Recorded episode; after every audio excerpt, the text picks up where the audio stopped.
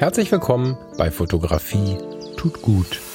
Das ist dein Blog und Podcast für mehr Achtsamkeit und positives Denken in der Welt der Fotografie. Und wenn du magst, gern auch für mehr Achtsamkeit und positives Denken durch die Fotografie. Ich bin der Falk und freue mich diebisch darauf, gemeinsam mit dir über den ein oder anderen Tellerrand zu blicken. Jetzt habe ich gerade ganz schön selbstbewusst in diesem Intro gesagt, ich bin der Falk und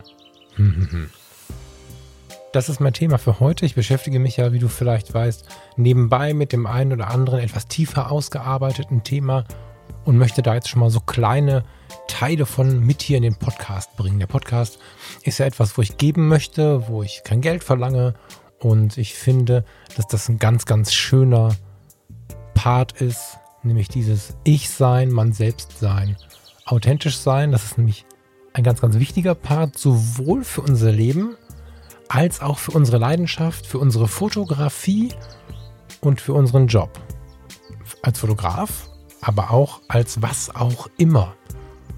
Also es ist ein super spannendes Thema, was auch bei mir in diesen Tagen nochmal hochpoppt und ich möchte den Schwung nutzen, den ich jetzt selber noch habe, um dich ein bisschen mitzunehmen, dieses Thema authentisch als Fotograf, authentisch als Mensch, als Arbeitnehmer, als Partner, als Vater oder Mutter, Sohn oder Tochter. Ich freue mich mega auf diese Episode. Ich versuche es ein bisschen kürzer zu halten als in der letzten Woche und wünsche dir viel Freude bei Fotografie. Tut gut.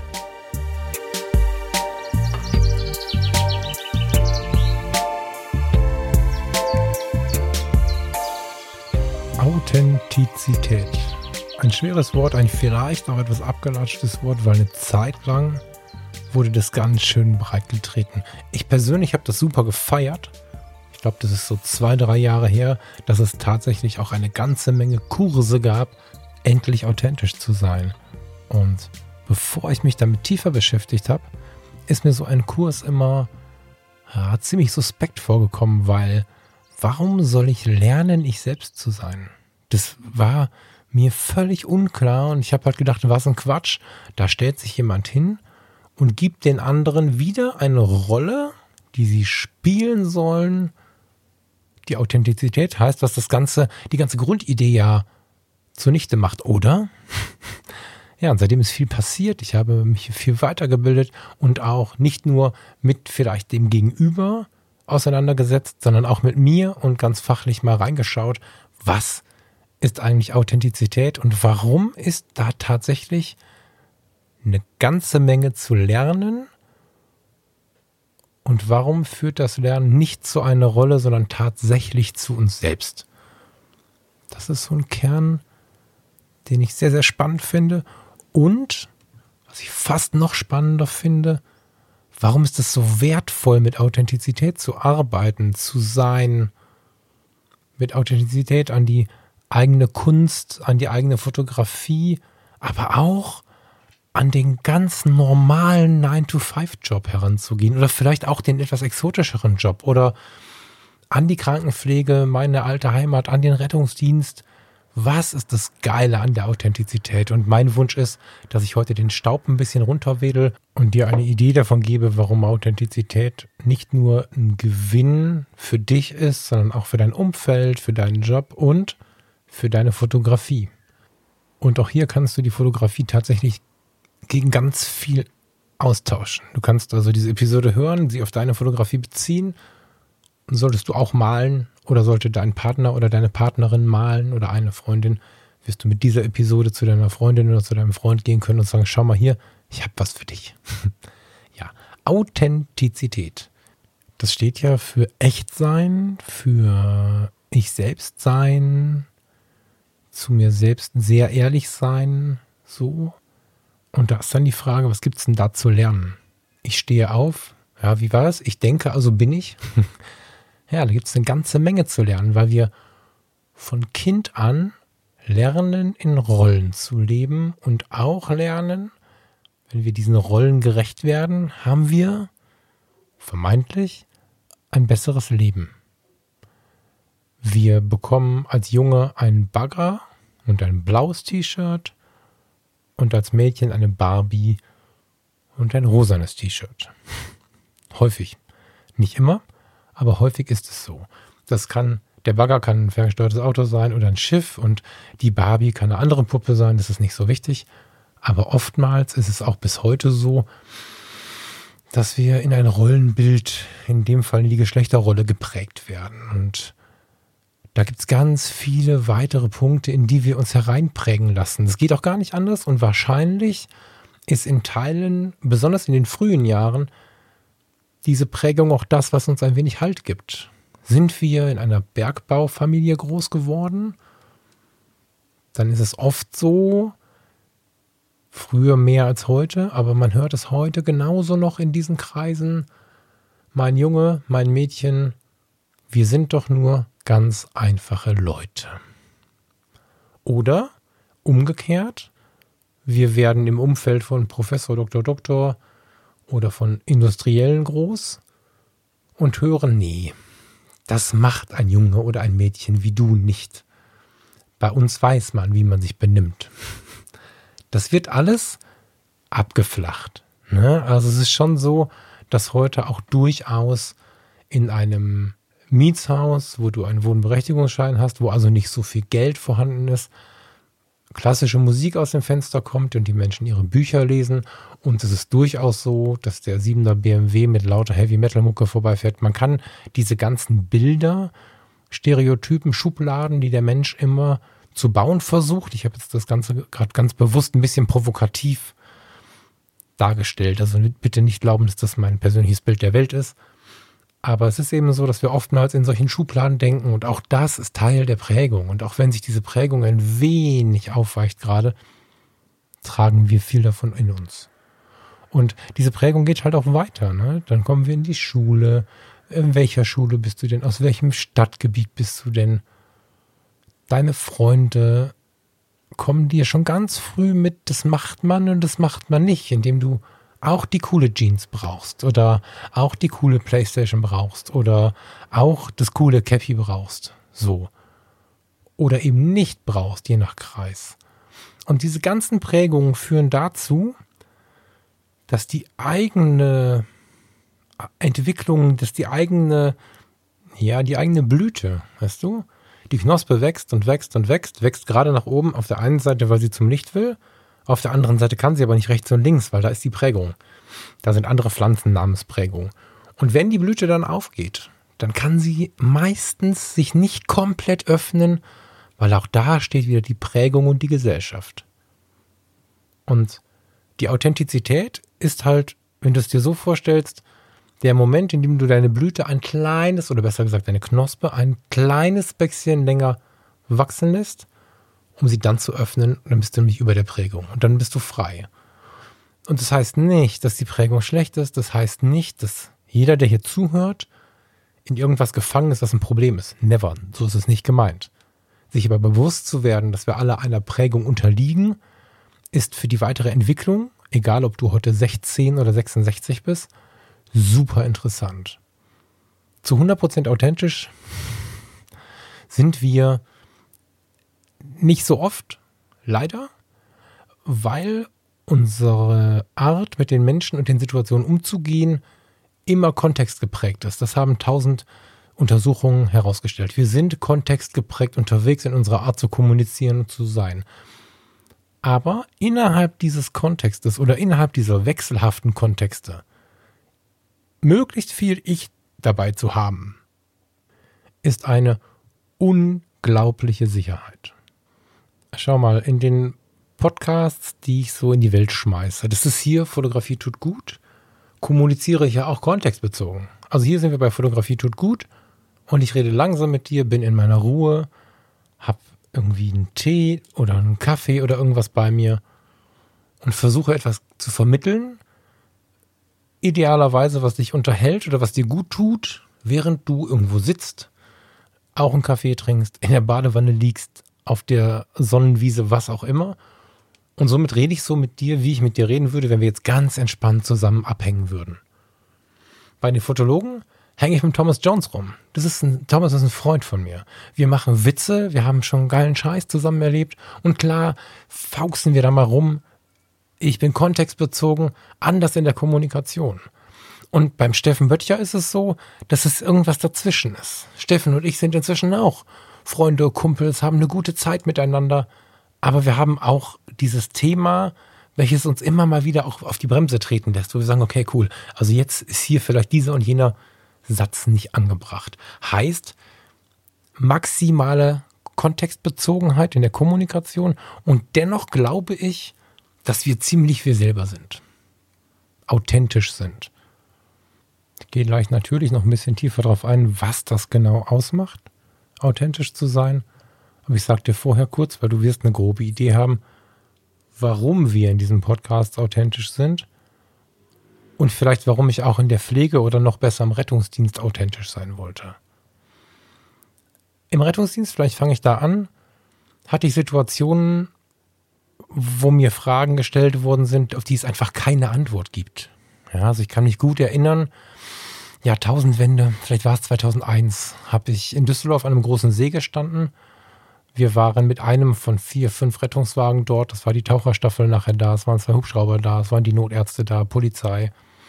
Lange Runde, kurzer Sinn. Es wurden vom Ufer aus zwei Geschwisterkinder dabei beobachtet, wie sie untergegangen sind. Ungefähr in der Mitte des Sees. Und ich, Berufsanfänger, völlig grün hinter den Ohren, bekam die beiden Eltern, also es waren Geschwisterkinder, bekam die Eltern in meinen Rettungswagen und war da auch alleine, weil mein Lehrrettungsassistent, also der, der im ersten Jahr, im Anerkennungsjahr immer bei dir ist, irgendwo durch die Weltgeschichte lief und was auch immer machte. So, jetzt saß ich da mit meiner nicht vorhandenen Erfahrung mit zwei weinenden Menschen, die gerade, naja, ich glaube, sie hatten schon ziemlich deutlich vor Augen, dass ihre Kinder wahrscheinlich verstorben sind. Um uns herum Hubschrauber schnattern, ein Riesenlärm, immer wieder Martinshorn, Einsatzfahrzeuge, etwas hysterisches Geschrei aus dem Funkgerät, welches ich dann irgendwann ausgemacht habe. Aber das war so eine Situation, da wusste ich schon ohne jeden Text nicht, was mache ich hier eigentlich? Und dann sitzen sie da und irgendwann sagt, sagt sie zu mir, was sollen wir denn jetzt machen? Naja, da habe ich irgendwie innegehalten. Wenn ich so keine Antwort habe, überlege ich mal kurz tatsächlich so von null. Aber da bin ich geblieben bei null. und dann habe ich genau das gesagt. Ich habe da keine Antwort für Sie. Ich weiß nicht, was Sie oder ich jetzt machen sollen. Ich weiß nur, dass wir hier sind und hier sein müssen. Und wenn ich Ihnen irgendwie helfen kann, dann sagen Sie mir wie. Aber die Ratlosigkeit, die haben wir gerade alle gemeinsam inne. Das war ehrlich, das war eine Verbindung. Das war das Darstellen einer Wir sitzen im selben Boot Geschichte. Und gleichzeitig wussten sie aber auch, ich habe genug Leute, die ich fragen oder bestellen kann, die ihnen helfen werden. So. Ich habe dann in der Folge noch den Notfallseelsorger dazu bestellt. Aber auch wenn die Antwort nicht besonders weiterbringt, war in dieser bestürzenden Situation, war sie ehrlich. Und das habe ich im Rettungsdienst noch so einige Male erlebt, dass die absolute Ehrlichkeit Authentizität ist Ehrlichkeit, wenn man aus sich heraus handelt und sich so gibt, wie man ist, anstatt irgendeinen Kappes zu erzählen, eine andere Rolle einnimmt, so tut, als wenn man, dass das das ist, was, was eine Verbindlichkeit bringt, was den Menschen einfach Vertrauen bringt. Und das habe ich ganz früh für mich gelernt, lange vor dem Rettungsdienst, da ist es mir bestätigt worden. Und in dem Podcast ist es gar nicht so weit entfernt. Ja, wir saßen zusammen in der Planung der Fotologen, sollen wir das machen, sollen wir das nicht machen? Das erste, was Thomas und ich gesagt haben, war, ey, aber nur voll authentisch. Und haben wir ein bisschen rumgewitzelt. Es gibt tausend Gründe dafür und ich glaube, die weißt du und die kannst du dir auch vorstellen, die auch sehr nah an dieser Geschichte am See sind. Aber rumgefrotzelt haben wir vor allen Dingen damit, wir haben zwei, drei Podcasts genannt, die wir zu diesem Zeitpunkt gehört haben, wo wir gesagt haben, was hätte ich einen Stress damit? Der oder die spielt ja schon sehr offensichtlich eine gewisse Rolle. Und was mache ich denn dann, wenn Leute mich fragen? Woher weiß ich denn noch, was ich vor einem halben Jahr oder einem Jahr gesagt habe? Weil das kam ja gar nicht aus mir heraus. Dann muss ich ja ein Tagebuch führen. Und wir haben gesagt, nee, alles, was wir sagen, ist authentisch und ist 100% Tom, ist 100% Fall, damit es nicht zu dieser eigenartigen Situation kommt. Authentizität. Ehrlich sein. Ist auch in der Bildsprache übrigens sehr, sehr wichtig in der Bildsprache als Fotograf, und damit legen wir mal den Schwenk zum Rest des Lebens, erreichst du meiner Meinung nach am meisten, wenn das Bild rund ist. Ich habe zwei, dreimal im Leben festgestellt, dass es nicht unbedingt wichtig zu sein scheint, wirklich zu 100 Prozent im Entstehungsprozess und in der Post-Production die Dinge so getan zu haben, wie man es nachher vorgibt. So.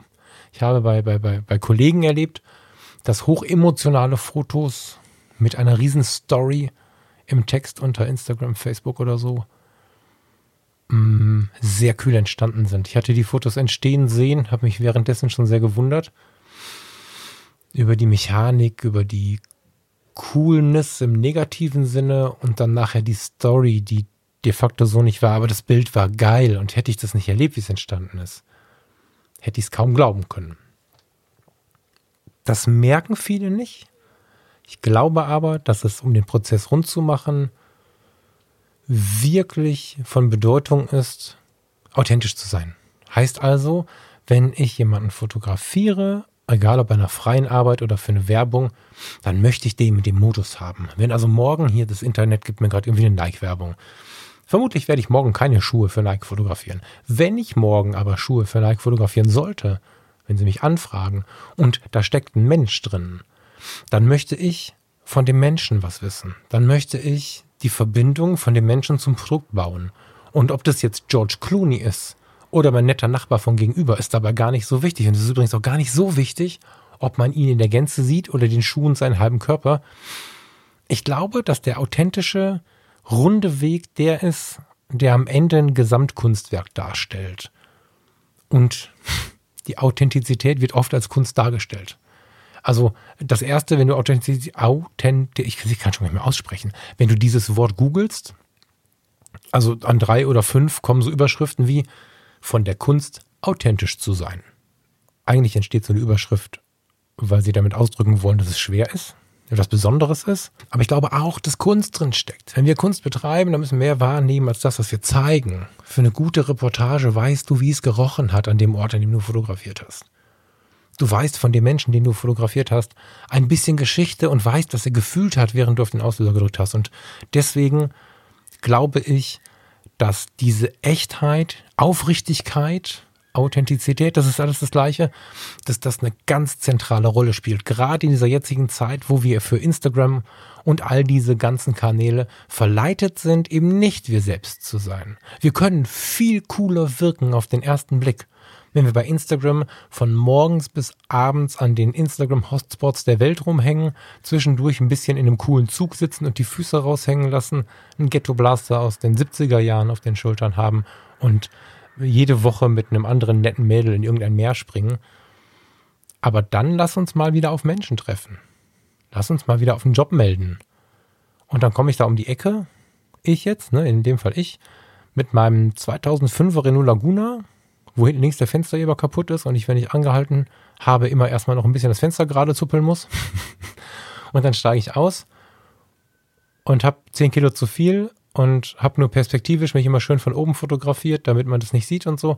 Das ist nicht authentisch. Und dafür möchte ich halt werben. Es heißt nicht, dass ein Instagram-Channel, der interessant ist, nicht authentisch sein kann. Das merken wir immer wieder, gerade in der aktuellen ja, Selbstliebe-Debatte zum Beispiel. Da zeigen sich mehr Frauen als Männer, muss ich leider sagen. Einfach nur, weil ich mir da ein Gleichgewicht wünschen wollen würde. Wünschen würde, so. Da zeigen sich Menschen so, wie sie sind.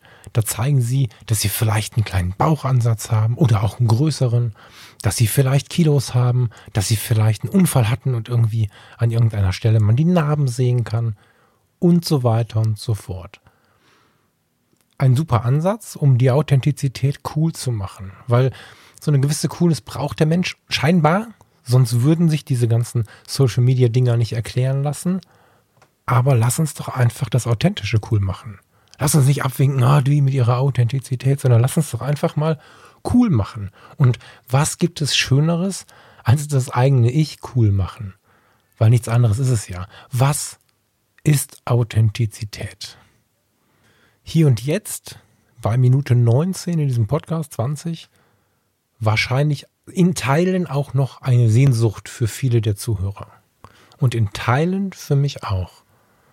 Einfach so sein zu dürfen, wie man ist, das ist viel mit der Kindheit verbunden, viel mit Kindheitserinnerung verbunden. Und wenn wir in einer ganz innigen Beziehung sitzen, warum sitzen wir da? Wenn wir in einer ganz innigen Beziehung uns befinden, dann ist oft so, dass dieses kleine Kindische, wenn wir uns über etwas freuen, wenn wir Sehnsucht äußern, wenn wir was wieder gut machen wollen oder einfach nur einen von diesen Milchschnitten haben wollen, die eigentlich für morgen gedacht sind.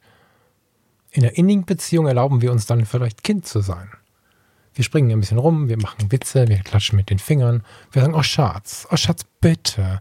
Wir, wir sind nicht cool. In dem Moment sind wir kurz authentisch und wenn wir von außen blicken, denken wir, wir spielen Kind. Aber eigentlich spielen wir uns.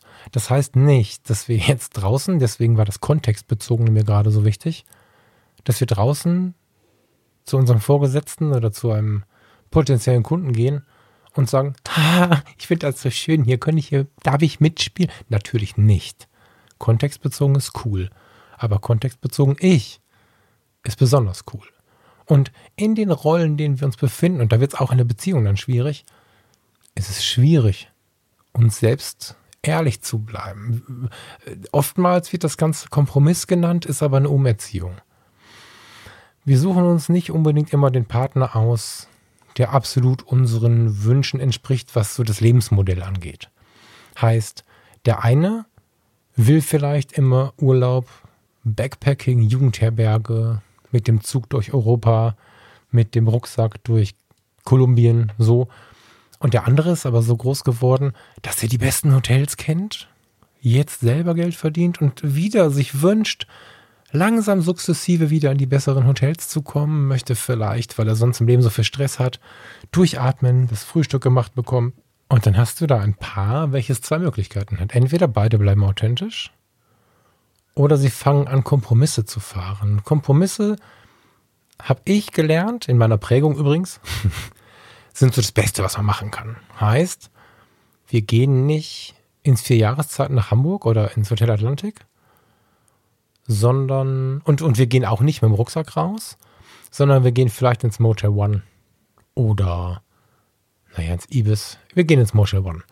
Da sind wir dann zum halben Preis, halb so edel und gleichzeitig doppelt so edel und doppelt so teuer in der Mitte angekommen. Ja, wir sind fetter unterwegs als im Backpacking und nicht so krass wie im Hotel, aber genau genommen haben wir in dem Kompromiss keine Sehnsucht des anderen bedient so, sondern wir haben uns in der Mitte getroffen. Das wurde mir immer erklärt als das Allergeilste. Aber wenn ich so einen Cut drin habe, dass ich zwei verschiedene Arten habe, dann geht das geiler. Und wenn wir authentisch sein wollen, dann müssen wir dazu auch stehen. Im Idealfall, das ist aber nur meine persönliche Meinung, das ist jetzt nicht irgendwie Beziehungsberatung oder so, sondern meine absolut selbst persönliche Meinung. Wenn ich mir das vorstelle, dieses Konstrukt, dann fahren wir ein Jahr oder ein halbes Jahr, je nachdem wie oft wir Urlaub machen, mit dem Rucksack weg.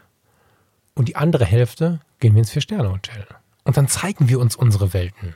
Und entweder wir lernen unsere Welten gegenseitig kennen und mögen und mögen nachher auch den Sprung zwischen diesen Welten und genießen das. Oder wir stellen fest, es geht gar nicht. Dann erlauben wir uns vielleicht eine Auszeit alleine. Oder mit der besten Freundin, dem besten Freund, wie auch immer, so. Aber dieser Kompromiss, hm, das ist immer so eine Sache, die finde ich gar nicht so richtig gut. Weil dieser Kompromiss zu dem führt, wie ich jetzt an dieses Thema auch herangekommen bin, da gibt es dann wieder Sehnsucht. Und Sehnsucht ist eigentlich was Schönes. Ich mag Sehnsucht sehr. Unerfüllte Sehnsucht ist aber auch ein Gefängnis. Ja, ich möchte unbedingt etwas haben. Ich selbst sein und darf das nicht. Im Kompromiss gefangen sein ist ganz fürchterlich. Also Kompromiss in Bezug auf mich selbst nur sehr bedingt cool. Nicht immer, nicht immer vermeidbar, aber nur sehr bedingt cool. Und bevor ich an vier Punkte komme, mit denen man super gut die Authentizität mal richtig zu greifen bekommen kann, und bevor ich darauf eingehe, warum dir das in deinem Leben, deiner Familie und vor allen Dingen in deiner Fotografie und deiner Kunst, deiner Entwicklung richtig weiterhelfen kann, machen wir einen kurzen Break und beschäftigen uns noch ein bisschen mehr mit der Sehnsucht und befeuern noch so ein bisschen diese Energie, indem wir das Lied hören, was wahrscheinlich in der Musikgeschichte mit am intensivsten von Sehnsucht geprägt ist. Wir hören von den Eagles Hotel California.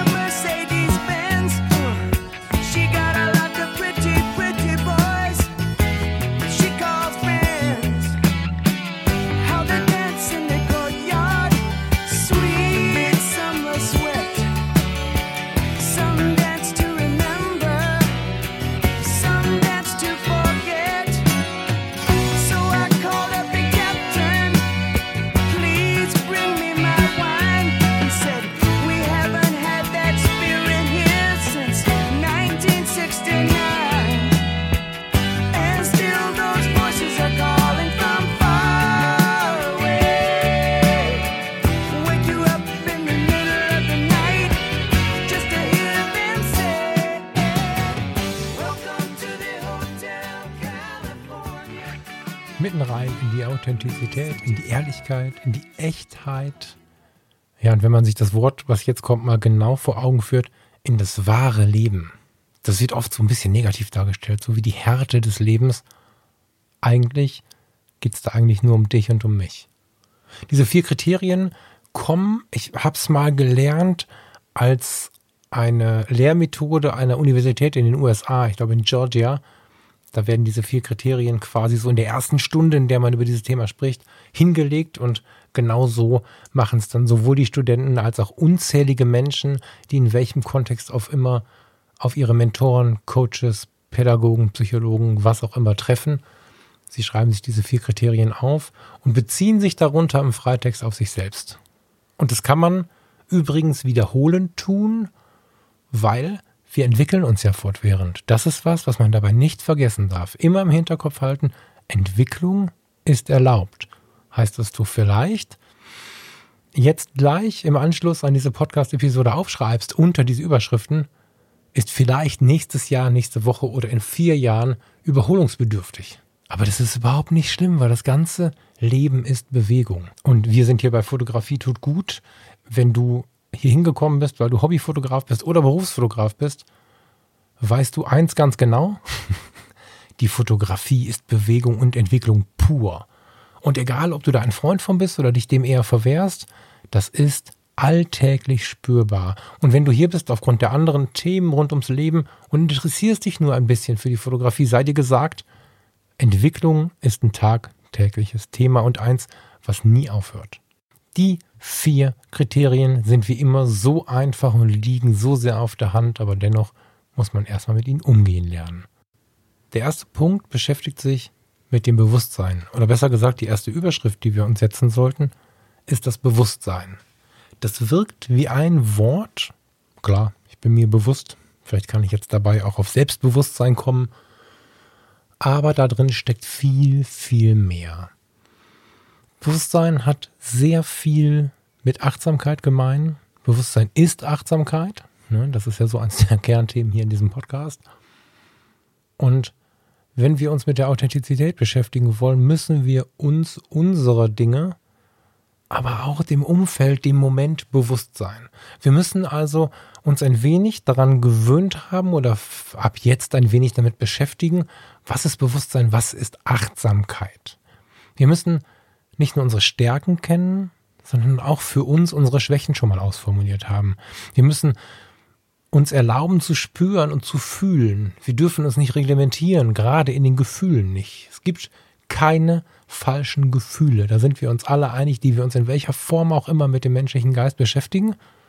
Es gibt keine falschen Gefühle.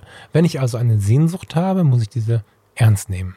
Wenn ich traurig bin, wenn mir etwas fehlt, wenn ich liebe, oder vielleicht auch sauer bin, dann ist es so. Und dem sollte ich mir nach Möglichkeit bewusst werden, anstatt zu sagen, das darf ich nicht, das geht jetzt nicht und schiebe das weg und baue Mauern auf. Dann verliere ich immer mehr den Kontakt zu mir, zu meinem Bewusstsein und bin nicht achtsam, weil ich nicht mehr wahrnehme, was ist, besonders nicht, wenn ich es über eine langere Zeit tue. Jetzt könnte man sagen, was soll ich denn da so viel über mich nachdenken und so viel von mir verstehen, wenn ich doch nur echt sein möchte? Weil ich kann ja einfach so handeln, wie es aus mir herausbricht und dann bin ich doch echt. Und das ist eben die Frage. Und das ist der Punkt, warum diese Kurse angeboten werden und warum ich auch in dieses Mikrofon reinspreche und nicht nur sage, sei doch mal echt. Wenn du zum Beispiel deine Sehnsüchte oder Gefühle über lange Zeit unterdrückst oder du erkennst nicht, was gerade passiert, ja, ein, ein emotionaler Ausbruch bricht aus dir heraus, weil du dich in irgendeiner Form bedroht fühlst, hast aber das Ganze, was dahinter steht, diesen ganzen Mechanismus, nicht im Ansatz verstanden, dann bist du nicht du selbst, dann bist du getrieben und wirst Opfer deiner eigenen Gefühle, ohne dass du wahrgenommen hast, was ist. Du wirst reaktionär, du wirst aufbrausend, aber nicht in dir selbst ruhend. Du weißt oft gar nicht, was los ist. Und deswegen ist diese Persönlichkeitsentwicklung, von der alle reden, dieses, du musst kein Psychologiestudium machen. Du musst all das nicht machen, aber dich mit dir zu beschäftigen, ab und zu mal zu schauen, was es da so zu lesen oder zu erzählen gibt, mal ein bisschen über den Tellerrand gucken, das ist was, was im ersten Step zu mehr Bewusstsein, zu mehr Achtsamkeit führt und dazu führt, dass du nicht mehr, ja, ich bin halt cholerisch, ich bin halt ungeduldig, ich bin halt so und so ein Mensch. Das sind so, ja, Totschlagargumente gegen die Entwicklung. Und auch gar nicht richtig, weil das ist meistens etwas, was mit Reaktion, mit Angst, mit Sorge, mit in die Ecke gedrängt sein zu tun hat, wenn man irgendwas ist und unbedingt glaubt, sein zu müssen. so. Und wenn du aber dir bewusst wirst, wenn du verstanden hast, ich bin gar kein cholerischer Mensch, ich habe nur nicht verstanden, wie das funktioniert. Oder habe mein Gegenüber vielleicht in dem Moment falsch verstanden und vielleicht immer falsch verstanden. Und du sowas aufgelöst hast, weil du dich sehr viel mit dir beschäftigt hast, mit dem, was ist, mit Persönlichkeitsentwicklung, dann ist das der erste Step zur Authentizität. Und jetzt kann man sich das schon vorstellen. Es sind vier Punkte. Und wenn man dieser Theorie glaubt, die ich brillant finde, dann ist authentisch sein nicht etwas, was wir sofort sind, wenn wir gleich auf Stopp gedrückt haben und entschieden haben, ich möchte jetzt authentisch leben. Manchmal vielleicht schon, wenn man diese Dinge schon kennt, aber eine Beschäftigung, eine weiterreichende Beschäftigung ist schon angeraten. Deswegen gab es da und gibt es da halt so viele Kurse. Heißt, sich auf den Weg machen, Persönlichkeitsentwicklung ein bisschen weiter zu treiben, sich selbst verstehen, wenn man mal über die Maßen reagiert hat, man merkt schon wieder, sind irgendwie alle so ein bisschen angesäuert auf mich. Oder schon wieder guckt jemand traurig. Was habe ich denn da gerade für einen Anteil dran? Weil selten sind es halt nur die anderen. Ne? Lange Rede, kurzer Sinn. Unter diesem Begriff Bewusstsein kann man sich so langsam seine Notizen machen, was einen selbst ausmacht. Das ist schon eine große Frage. Eine ganz, ganz große Frage. Und parallel zu diesen Notizen kann man sich vielleicht auch Nee, man kann es auch aufschreiben. Man kann sich auch notieren, wo man vielleicht noch ein bisschen was erfahren muss. Verstehe ich dieses Wort um die Achtsamkeit? Gucke ich mal hier bei Fotografie tut gut weiter nach vorne. Da gibt es eine Episode oder inzwischen, glaube ich, zwei zum Thema Achtsamkeit. Ist es vielleicht auch nicht so uncool, mich mit der Achtsamkeit zu beschäftigen? Was ist Achtsamkeit? Was ist mit cholerisch sein? Gibt es bei den Punkten, die ich aufgeschrieben habe, als das kann nicht gut oder das kann nicht schlecht, dass bei diesen Punkten vielleicht was dabei, wo ich gar nicht weiß, warum das so ist oder was dem zugrunde liegt. Frage ich mal Familie Google. Ja, kann nach hinten losgehen, aufpassen, immer nicht nur eins lesen, sondern so ein bisschen querlesen. Aber die Beschäftigung damit, die macht schon eine Menge aus. Wenn wir ein relativ gutes Bewusstsein unserer Person, der Situation, unseres Umfeldes und so haben, haben wir einen riesen Schritt gemacht auf dem Weg zu uns, auf dem Weg echt zu sein. Der zweite Step ist eigentlich das, was oftmals schon die Übersetzung ist, nämlich Ehrlichkeit. Das Ding mit der Ehrlichkeit ist jetzt ein bisschen brutaler, als man glaubt. Also grundsätzlich werden wir diese Authentizität schon mit Ehrlichkeit verwenden. Die Ehrlichkeit, die hier in diesen vier Unterpunkten gemeint ist, das ist die brutale Ehrlichkeit. In der muss ich mir das vor Augen, oder ich muss gar nichts, in der sollte ich mir vor Augen führen, was ich sonst vielleicht gerne verdränge, nicht drüber rede, versuche zu verstecken. Habe ich diesen einen Zahn, der vielleicht nicht so gut aussieht und grinst deswegen so ein bisschen schief? Habe ich diese eine Speckrolle, die mich wirklich stört? Ist meine eine Brust größer als die andere, ist übrigens total normal. ähm, habe ich eine dicke Nase im Gesicht? Habe ich keinen oder zu viel Hintern? Habe ich ganz viele Pickel oder nicht? Reagiere ich cholerisch und möchte eigentlich ganz ruhig sein? Ganz oft ein Thema übrigens. Jemand, der in sich ruht und wirklich sich so wohl fühlt in, in der inneren Mitte, der trotzdem immer mal wieder in so eine aufbrausende Geschichte kommt. Daran kann man nur was ändern und im Sinne des Bewusstseins, also an Punkt 1, etwas ändern, wenn der Punkt 2 gegeben ist. Das bedingt sich also alles auch noch untereinander, wenn ich gnadenlos ehrlich zu mir selbst bin und ich als, als Mensch, wenn ich mich nicht mit den Themen beschäftige, ist es eigentlich ein Schutzreflex, das nicht zu sein. Ich habe vielleicht in meiner Prägung gelernt, dass es besonders hübsch ist, diese oder jene Maße zu haben. Oder der Mann muss eine dunkle Stimme haben und die Frau eine hohe Stimme. So, das sind alles so Sachen, die habe ich in meiner Prägung gelernt.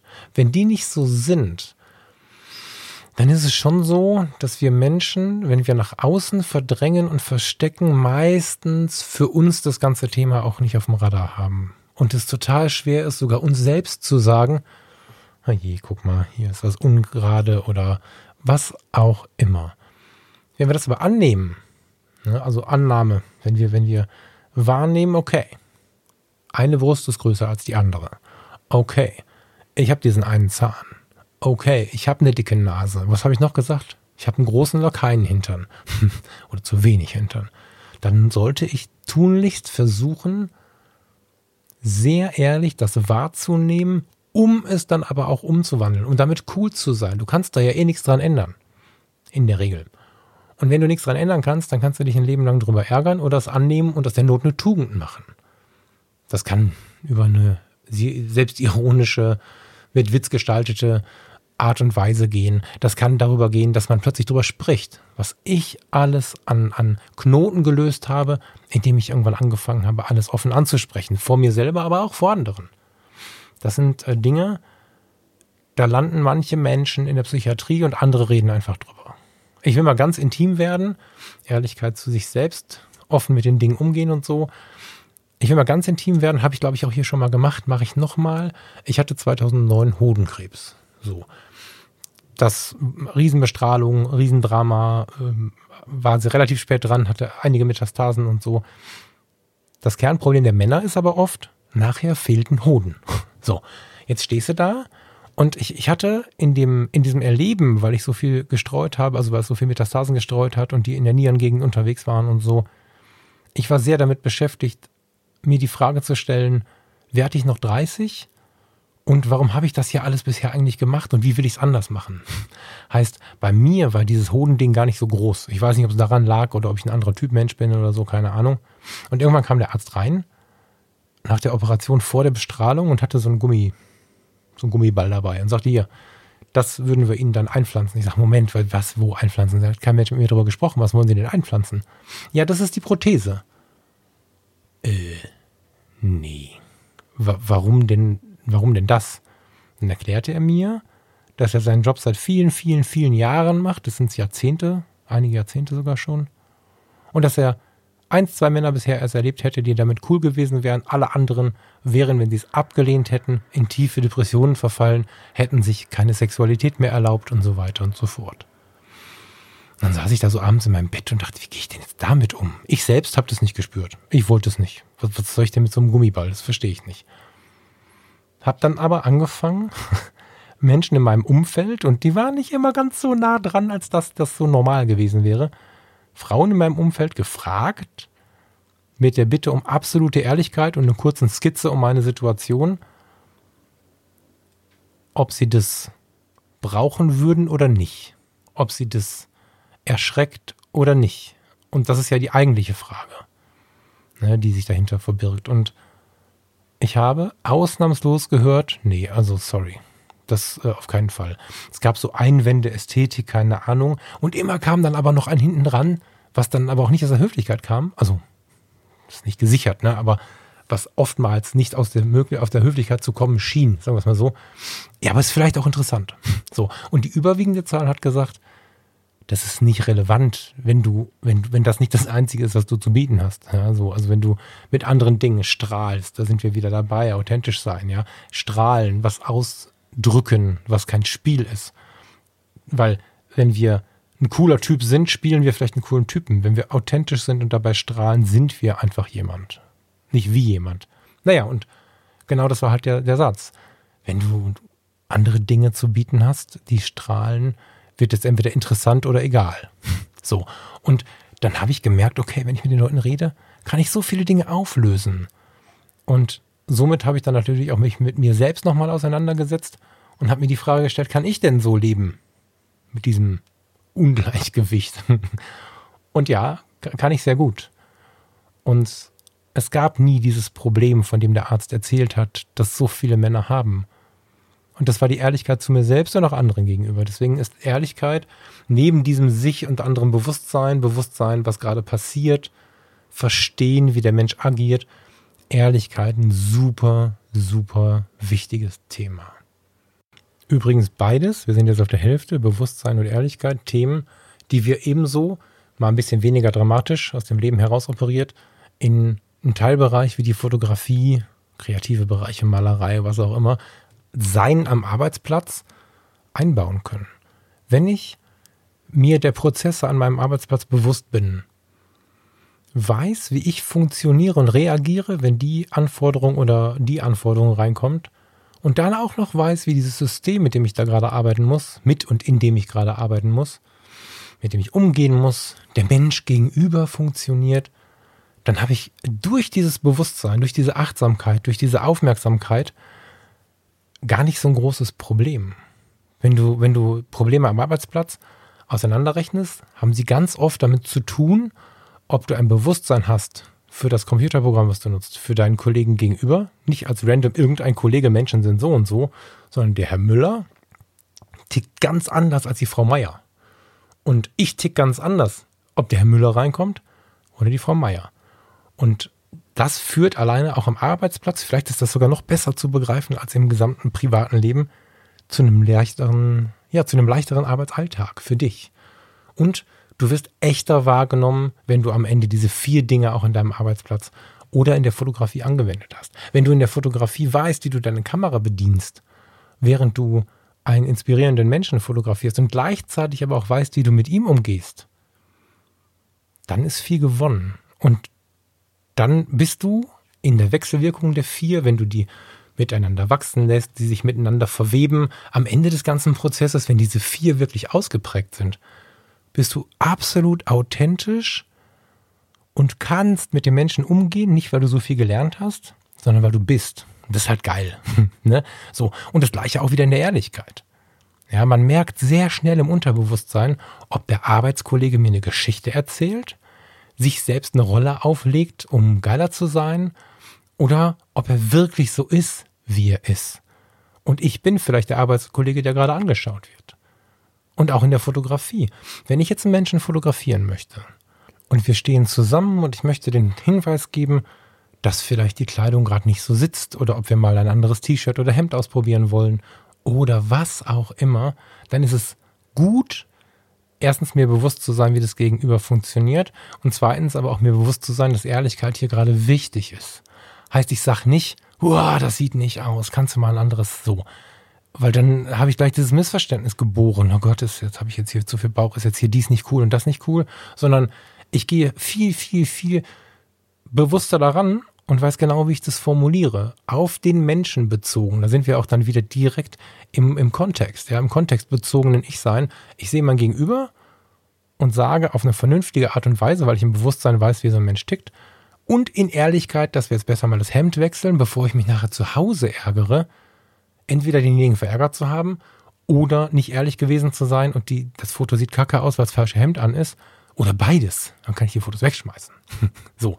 Und in beiden Fällen war es auch dann nur so halb cool, wenn ich beides gut drauf habe mit der Zeit, mich daran wage, auch der Weg dahin macht schon einen Riesenspaß, sind die Begegnungen geiler. Ehrlichkeit ist eine, eine, eine Sache, das ist ein Türöffner, sehr, sehr intensiv.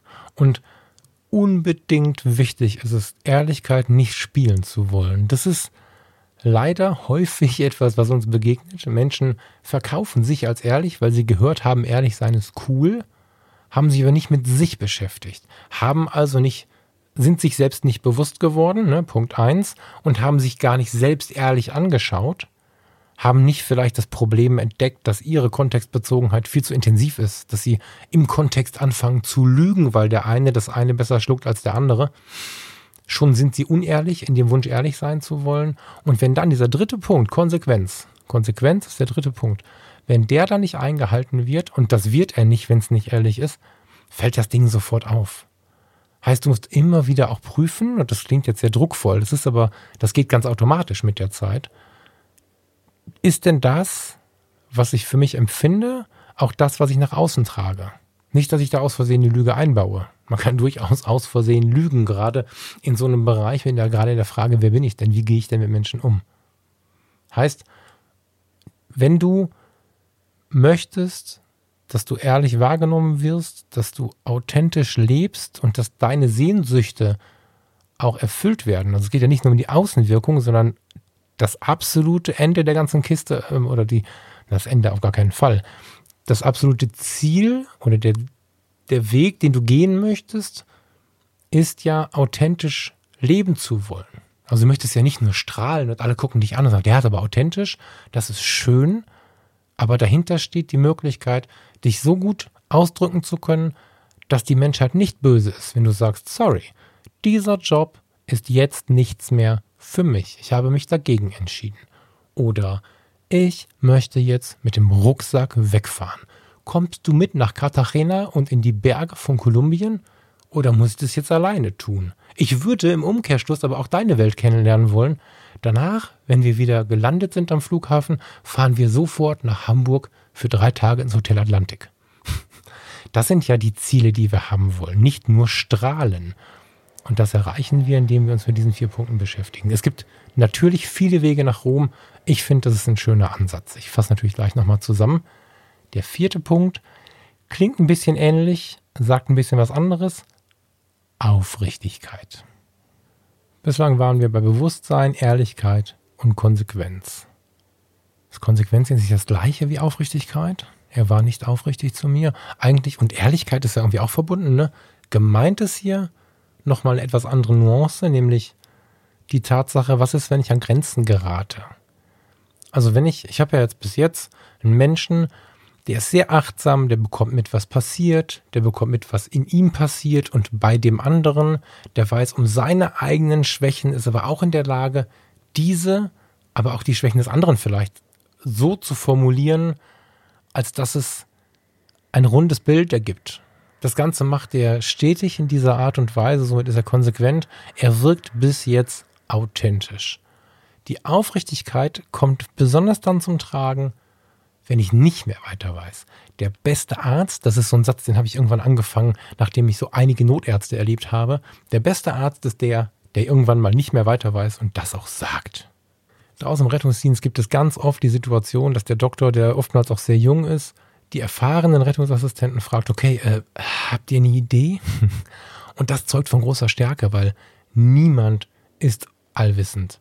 Und auch der Hausarzt, der sagt da, Frau Müller, ich kann Ihnen das jetzt heute echt nicht sagen. Ich rufe Sie aber gleich an oder morgen. Ich habe dann nämlich einen Kollegen, der hat es studiert, der hat sich da in die Richtung spezialisiert. Das bekommen wir raus. Das ist Aufrichtigkeit. Ja, wenn du auf der Bühne stehst und hast deinen Text vergessen dann stammelst du da nicht rum und rennst irgendwie weg und tust so, als wenn nichts gewesen wäre. Das ist das schlimmste Bild. So tun, als wenn nichts gewesen wäre. Sondern du gehst hin oder du bleibst stehen, du stehst da vor den Leuten und sagst, ey, das war das Bier gestern, der Text ist weg. Dann lachen alle kurz und wahrscheinlich hast du ihn dann wieder. Und wenn du ihn nicht wiederfindest, kannst du dich umdrehen zu deinem Kollegen oder zu deinem Regisseur und sagen, hilf mir mal. Dann lachen wir nochmal laut und dann gehst du wieder rein und dann wirst du mit noch mehr Inbrunst spielen können weil du plötzlich merkst, boah, die Ehrlichkeit hat allen Druck weggenommen. Wenn du jetzt von der Bühne gehst, nachdem du überspielt hast, dass du den Text vergessen hast, hast du Druck, hat's jemand gemerkt, wer hat's gemerkt, du musst danach noch an die Bar, du triffst noch ein paar Fans, äh, was auch immer, hast die Kollegen und rennst die ganze Zeit da durch in so einem, in so einem Tunnelblick und versuchst irgendwie nichts mitzubekommen, weil du Sorge hast, es könnte jemand bemerkt haben, dass du den Text vergessen hast. Äh, andersrum, aufrichtig, haben alle mitbekommen, dass du den Text nicht mehr konntest und es war geil und es geht dir gut. So. Und das hast du in allen Punkten. Das hast du auch in der Fotografie. Du, hm, wir nehmen mal so zwei, zwei Worst-Case-Szenarien. Du hast jemanden vor dir, der dich nervös macht, weil du dann Erfüllungsdruck hast. Entweder einen besonders inspirierenden Menschen oder jemanden, der besonders strahlt, vielleicht jemanden, der in der Öffentlichkeit steht und der dadurch sehr viel Kontakt mit den Medien und anderen Fotografen hat und du findest die richtige Einstellung nicht. Ich glaube, fast jeder Fotograf hat das schon mal erlebt, dass er in einer Situation, in der sie sofort braucht, sich nicht erinnern konnte, wo stelle ich das denn jetzt um in dieser verdammten Kamera?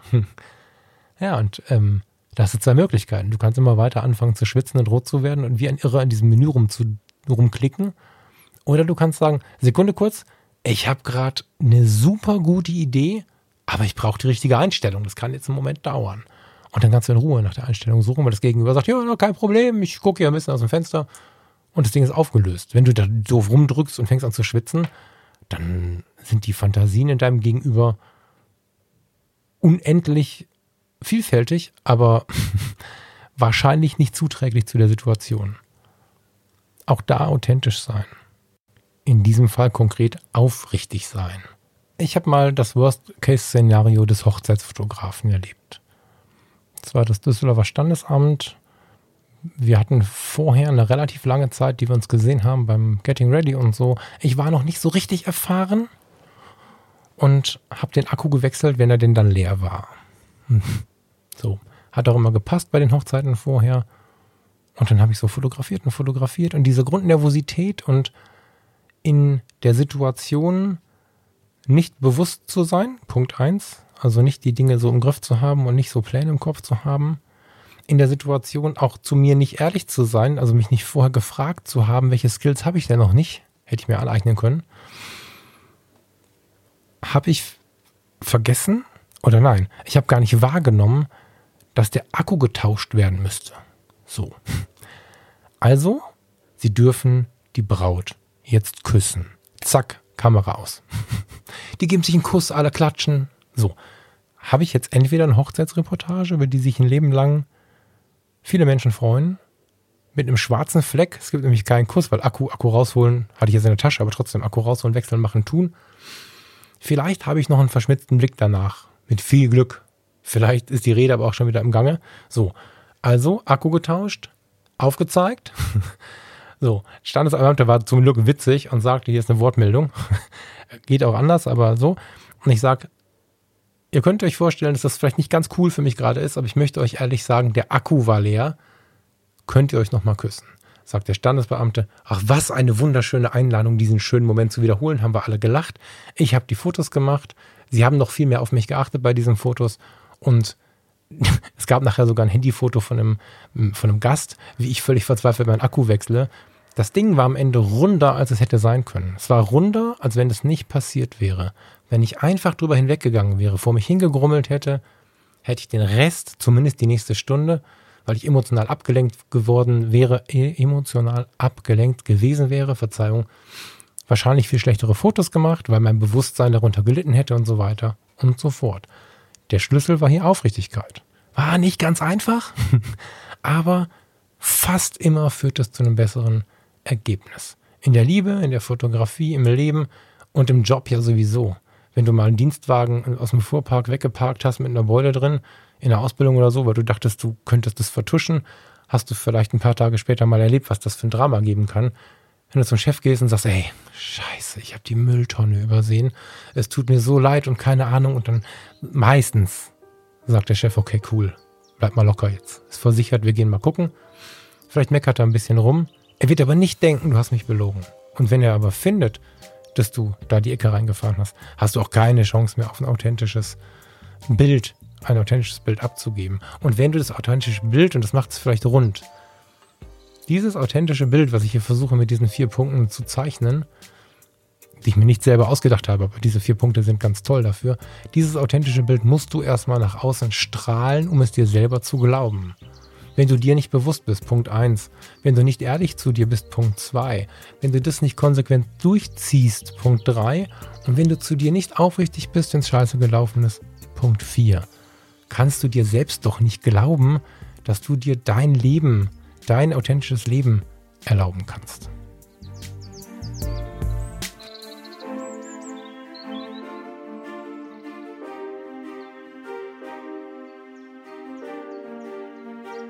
Und wenn es eine Voraussetzung gibt, dass du dir selber mehr traust, zutraust, dir bewusster wirst, dann ist diese Voraussetzung die, dass du dir das selber abnimmst. Und wenn du mit dir anfängst, dann kannst du dieses Leben auch führen. Wenn du dich die ganze Zeit belügst, wie sollst du den anderen glauben oder dem vertrauen, was deine Intuition dir sagt?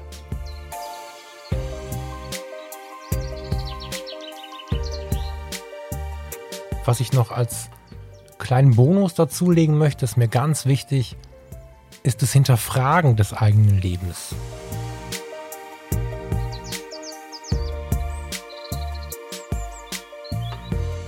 Damit meine ich nicht zwanghaft zu suchen, was man vielleicht falsch gemacht hat, um unbedingt etwas zu verändern.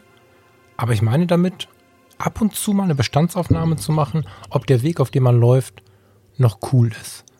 Ganz viele von uns haben das in Corona angefangen in diesem Shutdown ganz besonders März, April, Mai, das waren so Monate, in denen viele von uns mit der Frage konfrontiert waren, will ich das eigentlich so, wie es läuft? die hat sich einfach daraus ergeben, weil, weil uns vorgeführt wurde, wenn wir denn in Kurzarbeit gegangen sind oder plötzlich keine Aufträge mehr hatten, haben wir gelernt, festgestellt, wie es ist, mal wieder durch den Wald zu gehen, mal wieder mit der Familie unter der Woche zu essen, überhaupt mal mit der Familie zu essen oder mit der Familie Zeit zu verbringen.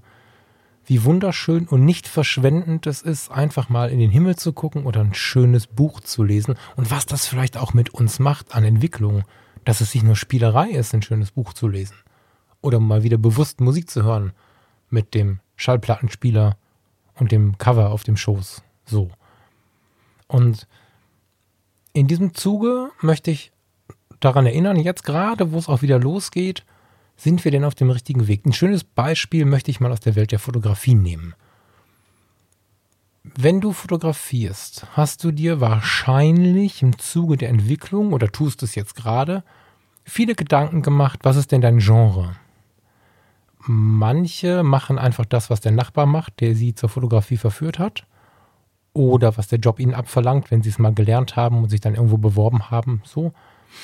Die meisten aber probieren sich schon ein bisschen aus. So. Die Gefahr ist aber, dass man, wenn man sich auf irgendwas spezialisiert hat, glaubt, man müsste dabei bleiben. Oder anders gesagt, man hat sich vielleicht sogar spezialisiert, weil man dem Falschen gefolgt ist. Und diese vier Begriffe, die ich gerade hingeworfen habe, noch nie gehört hat. Und sich auch noch nie mit sich selbst und seiner Authentizität auseinandergesetzt hat. Man ist Fotograf, hat Fotografieren gelernt und der Beruf ist Fotografieren oder die Leidenschaft ist Fotografieren. Ich glaube aber, es ist gut, das etwas genauer benennen zu können. Ich weiß, dass es nicht wenige Fotografen gibt, die alles fotografieren. Die im Urlaub das Schiff, was sie sehen, den Mann, der am Straßenrand steht, das schöne Auto, die Blume, das ist völlig in Ordnung so, wenn es denn wirklich dem eigenen Wunsch entspricht.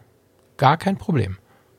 Aber hinterfragen sollte man, ob es dem eigenen Wunsch entspricht. Weil wenn man diese Authentizität vielleicht mit Hilfe der vier Begriffe, die ich gerade über eine halbe Stunde versucht habe, ein bisschen zu prägen, wenn man, wenn man über diese vier Begriffe geht oder überhaupt sich mit der Authentizität auseinandersetzt, kann man hinterfragen, ist denn diese Fotografie meine Fotografie oder ist sie dem Vergleich entsprungen? Ist sie dem entsprungen, dass mich der oder die Personen zum Beispiel bei Instagram so sehr faszinieren?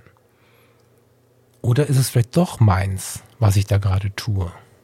Die Hochzeitsfotografie, die Porträtfotografie, gerade im 1 zu 1 Kontext, in dem Wunsch, besonders ehrlich rüberzukommen, besonders der Erinnerung zu entsprechen, bei einem Porträt vielleicht sogar damit zu arbeiten, nach diesem mysteriösen Ich zu suchen, das ist so meine Fotografie. Das führt aber auch dazu, da habe ich jetzt mit Steffen Böttcher kürzlich erst im Mindclass-Podcast drüber gesprochen, dass ich erstmal tendenziell nicht der bin, der um 20.30 Uhr im Sommer sagt, hu, gleich ist die Sonne tief, wir müssen rausrennen, wir müssen Gegenlichtfotos machen. Wenn ich sehe, dass während draußen die Sonne untergeht und mein Paar gerade eine unglaublich innige Besprechung haben, die sitzen da und duscheln ein bisschen, tuscheln ein bisschen zusammen, dann werde ich den Teufel tun und sagen, wir müssen Instagram-Fotos machen, die Sonne geht unter.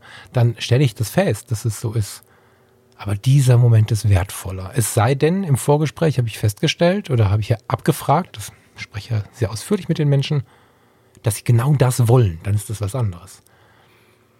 Heißt also, ich bin mir dieser Sache bewusst.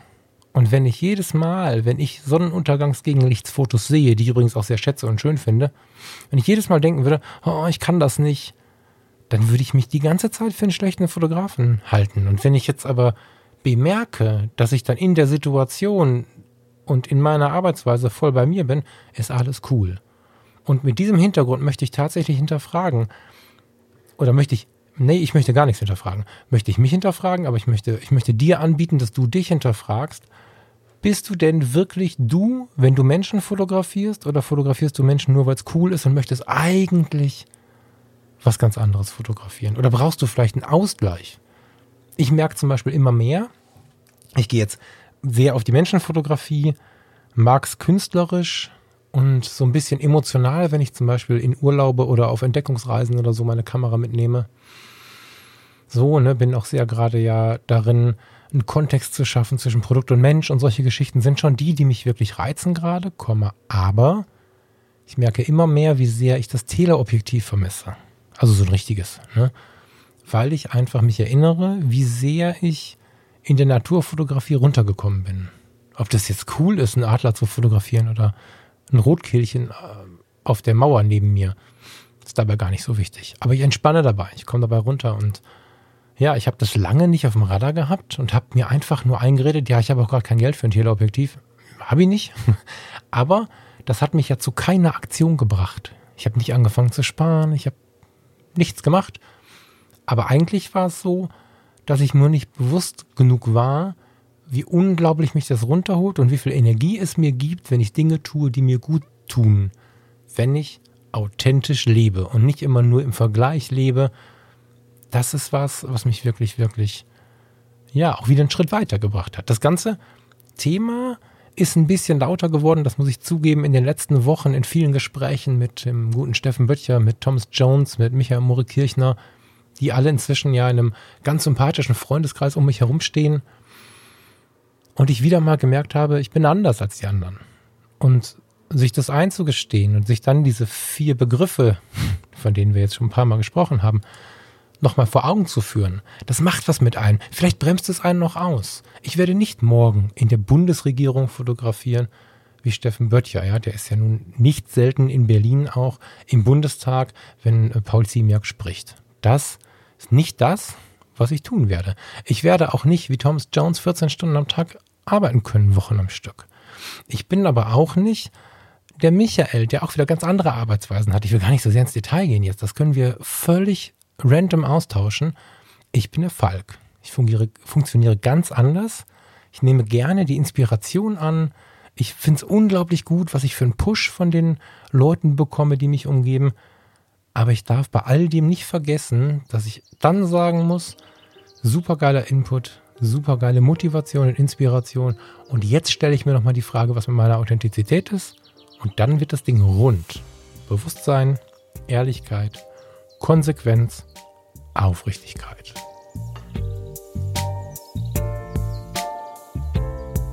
Eine Stunde, fünf Minuten. Vielen Dank, dass du mir bis hierhin so aufmerksam zugehört hast.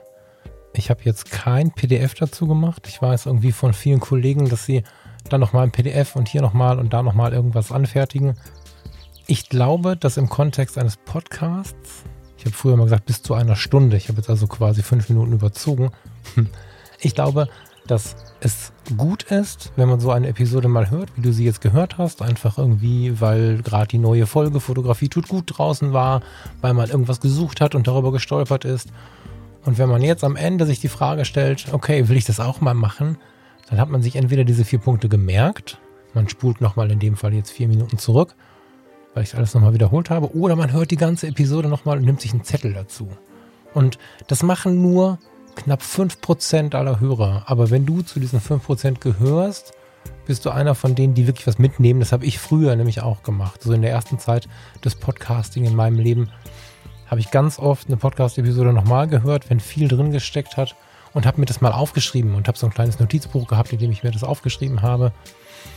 Vielleicht hast du auch Lust, das zu tun. Ich wünsche dir das. Ich wünsche dir, wenn du keine Lust dazu hast, aber auch, dass du einfach ein bisschen was mitgenommen hast. Ich wünsche dir eine schöne Woche und ja, freue mich, nächste Woche wieder hier mit dir zusammenzusitzen.